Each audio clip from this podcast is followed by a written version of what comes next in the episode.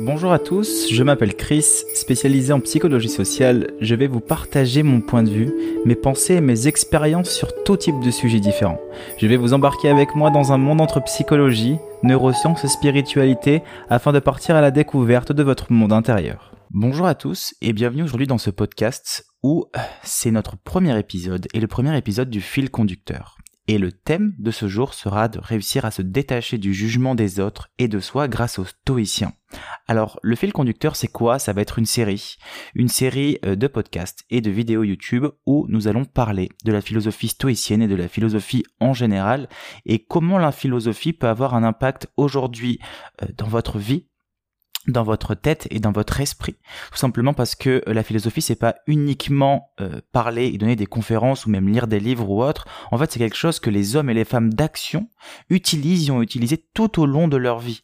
Theodore, Roosevelt, pardon, aussi utilisait la philosophie stoïcienne pour justement prendre des décisions. Il avait euh, son manuel des méditations de Marc Aurel qui l'accompagnait à peu près partout dans ses voyages. Et c'est vrai que la philosophie aujourd'hui, on la met un petit peu de côté dans le sens où on l'identifie à quelque chose de euh, un peu ennuyant, un peu lent, un peu mou, qui ne sert pas vraiment à grand chose, alors qu'au final, c'est des aspects fondamentaux de la vie et qui reviennent en fait entre ce qui s'est passé dans la Grèce antique dans le passé et ce qui se passe aujourd'hui et toute l'évolution philosophique qu'il y a eu, et ben fait en sorte qu'aujourd'hui, nous sommes tous en fait plus ou moins des philosophes, uniquement parce que nous nous posons des questions sur la vie, nous nous posons des questions sur ce que nous vivons, nous nous posons des questions sur pourquoi nous vivons pas telle ou telle chose sur notre comportement dans nos relations ou autres. Donc nous sommes tous un petit peu philosophes, Maintenant, voilà, c'est cette capacité aussi de pouvoir penser.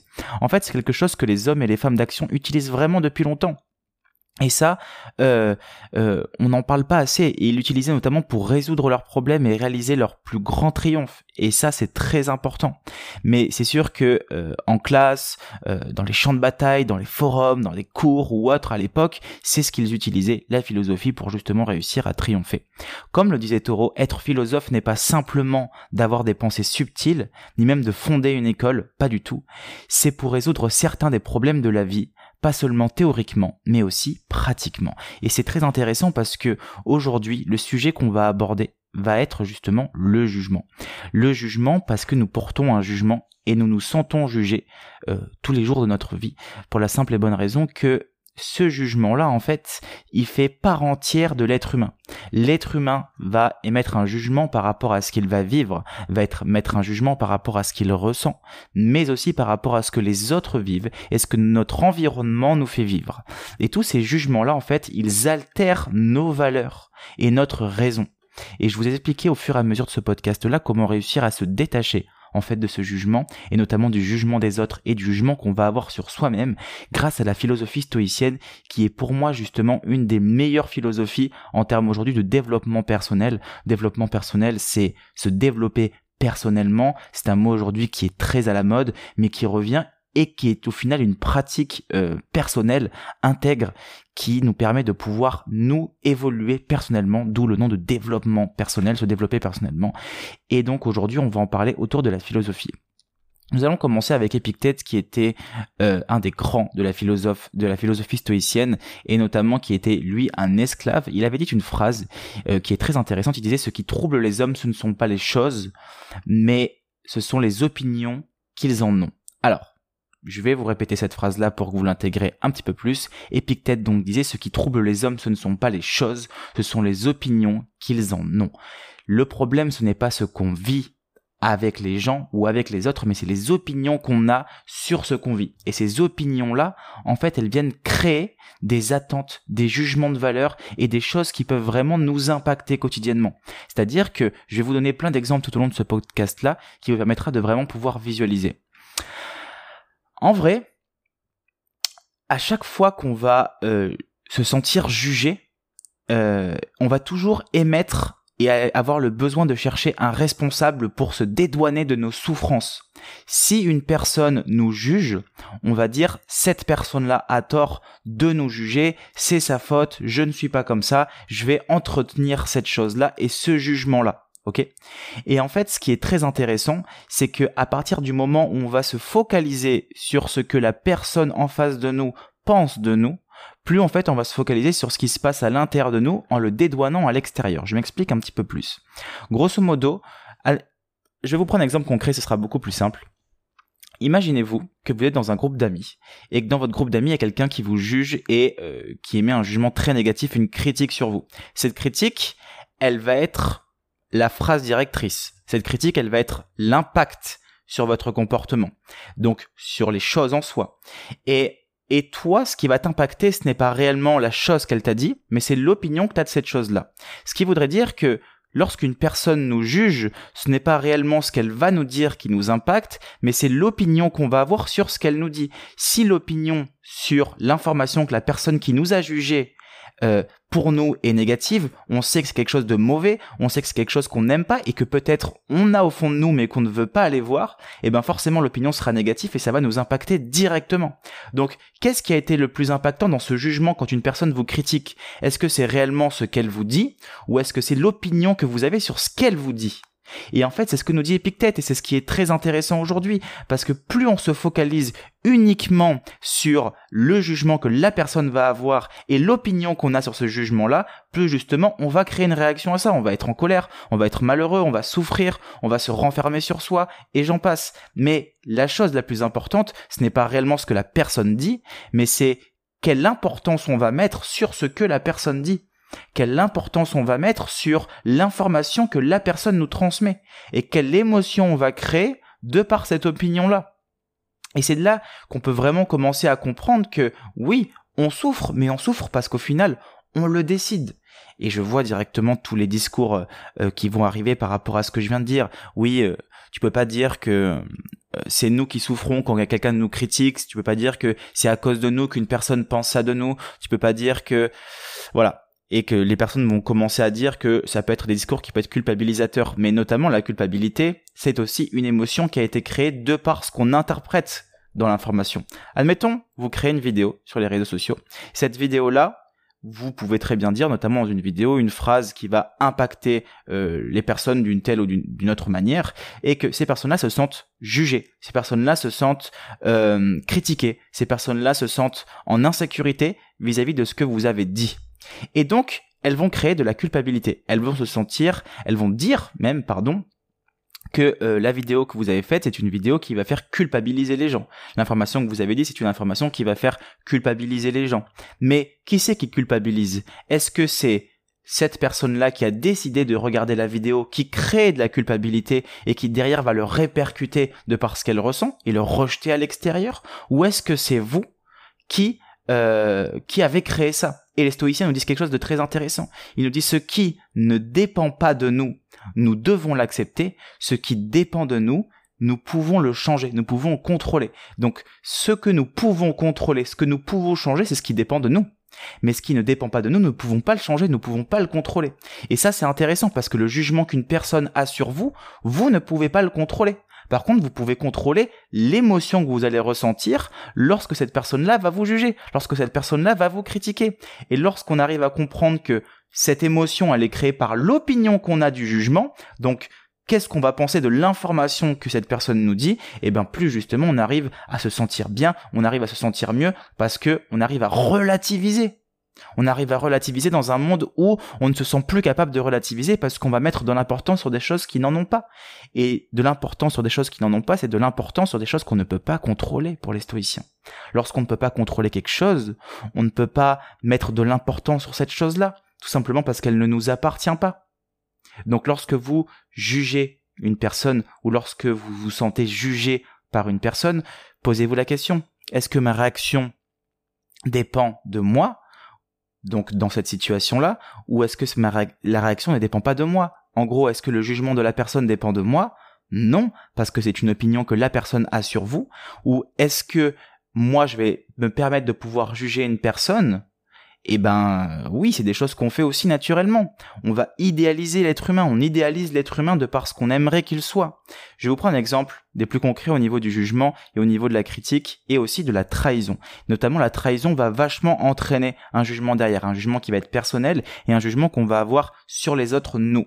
Je vais prendre une situation simple. Vous êtes dans une relation de couple et votre partenaire vous trompe, vous vivez une infidélité.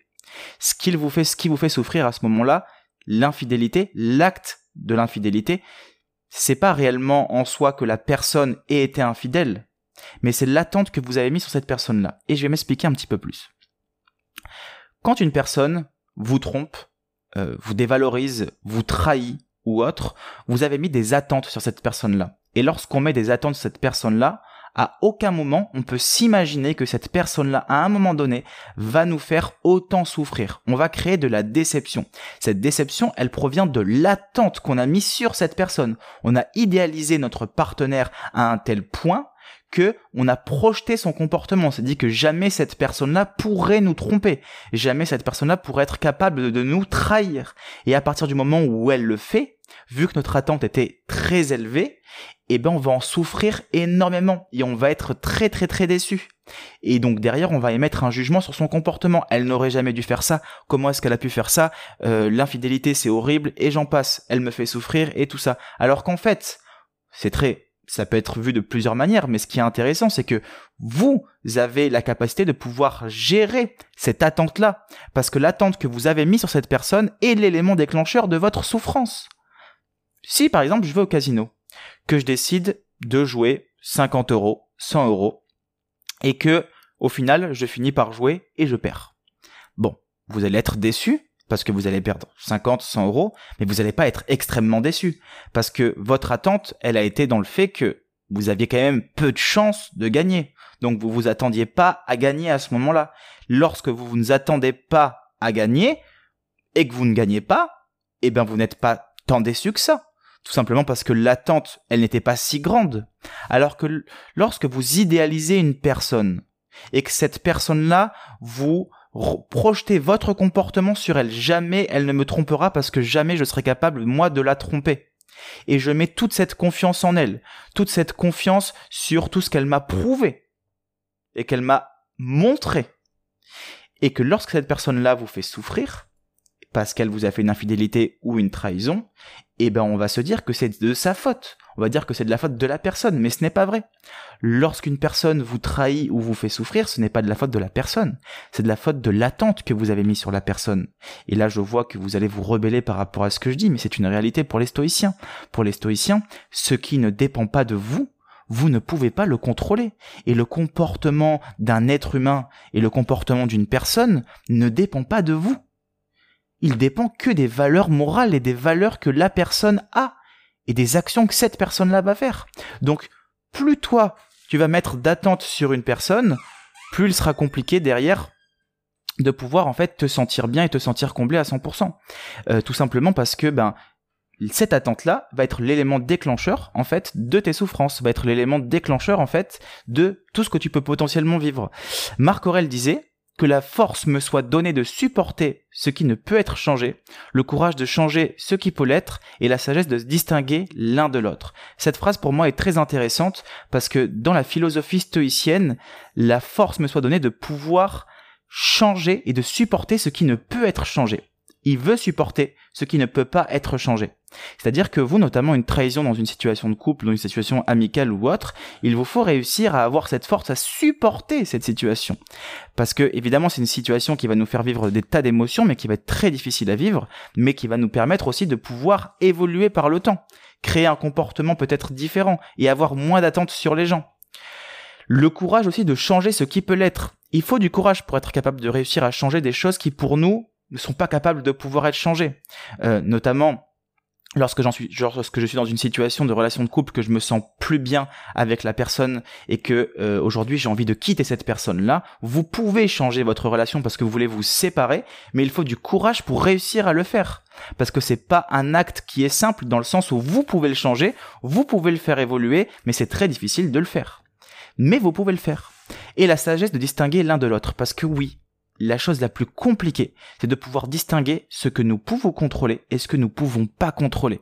Et lorsqu'on arrive à distinguer les deux, on arrive à vraiment pouvoir non seulement évoluer, mais aussi pouvoir poser notre énergie sur le bon endroit et sur l'endroit qui nous permettra de pouvoir évoluer et de ne plus succomber au jugement des autres et de se détériorer de par le jugement des autres.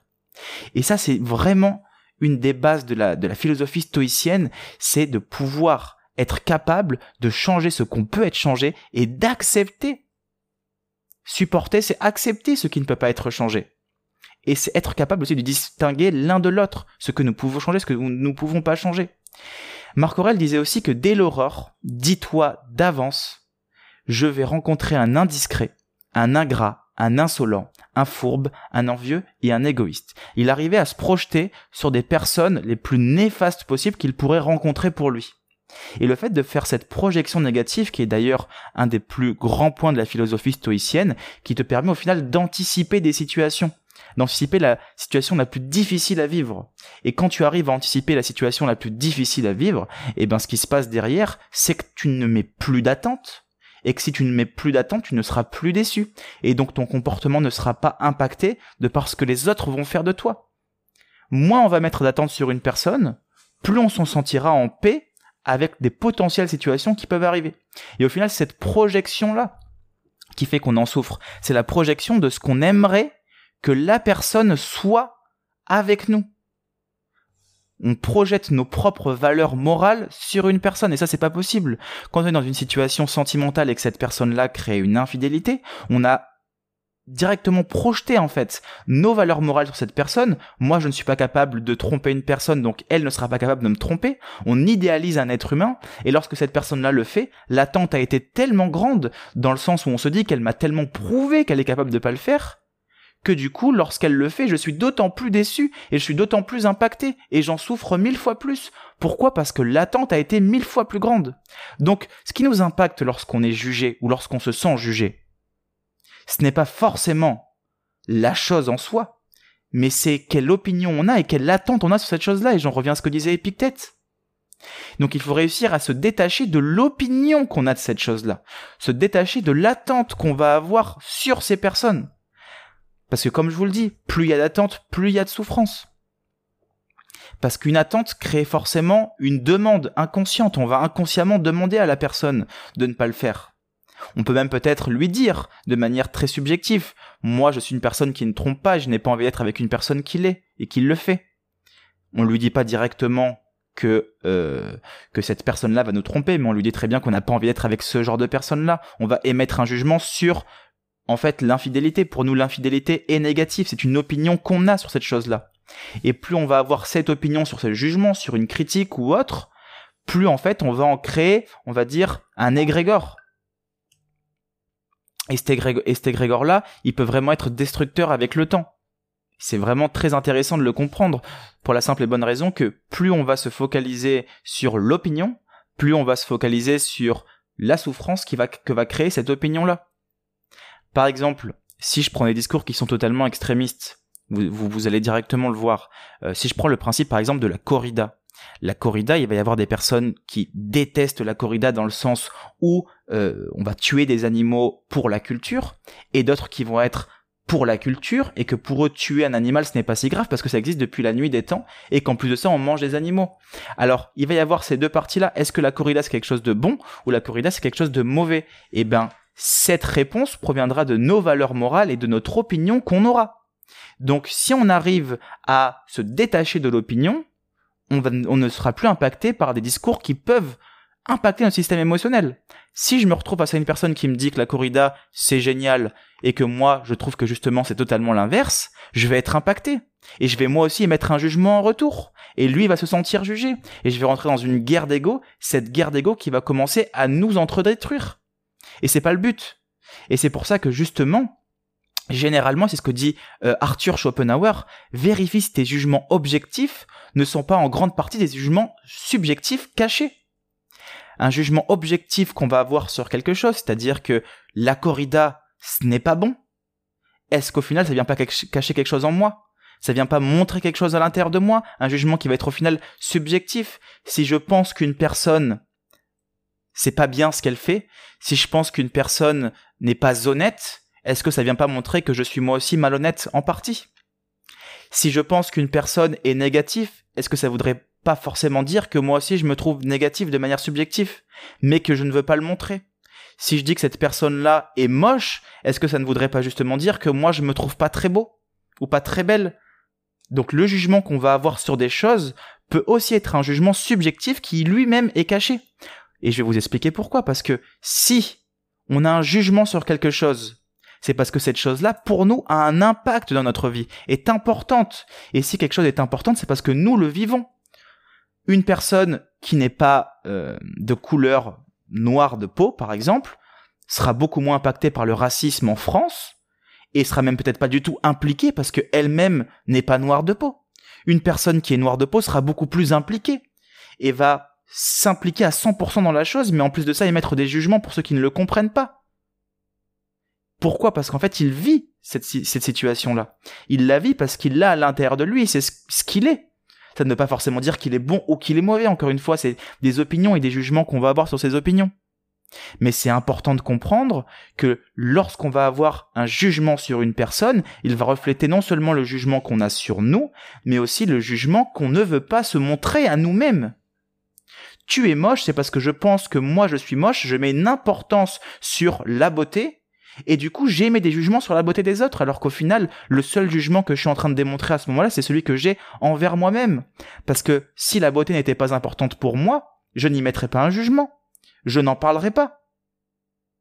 Donc il est important de mettre une opinion et que cette opinion qu'on a sur les choses-là, on s'en détache. Moins on aura d'opinion, plus on aura de facilité à ne pas dire qu'une chose est bien ou mal, mais qu'elle est, juste qu'elle est.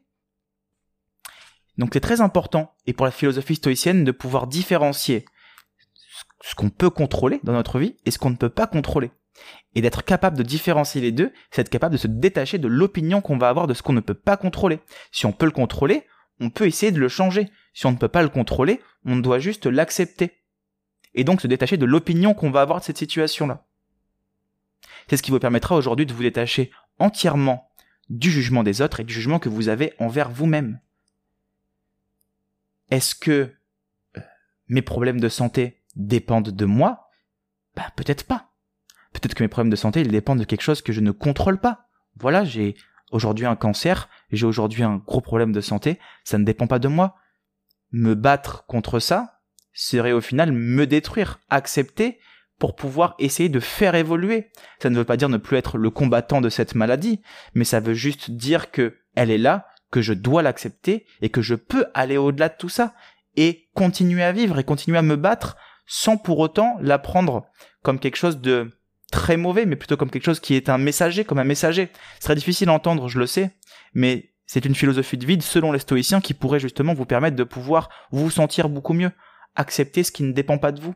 Et si vous pouvez le changer et que vous avez l'intime conviction de le changer, essayez de le faire faites-le. C'est pour ça qu'on voit très bien que dans la philosophie, ce n'est pas uniquement, en fait, de la hum, théorie, mais c'est aussi de la pratique. C'est bien de vous dire les choses, mais il faut aussi le faire. Si je peux le changer, je le fais. Si je ne peux pas le changer, je l'accepte. Et c'est ce qui vous permettra de pouvoir vraiment évoluer de par le jugement des autres et de vous détacher de ce jugement-là. J'espère que cette euh, vidéo et ce podcast vous aura plu. N'hésitez pas à nous faire un petit retour, à nous mettre des commentaires, à mettre euh, des likes, à aussi vous abonner à notre chaîne, à nous suivre sur les réseaux sociaux. Tout est mis en description. Je vous souhaite à tous une très très belle journée et je vous dis à bientôt.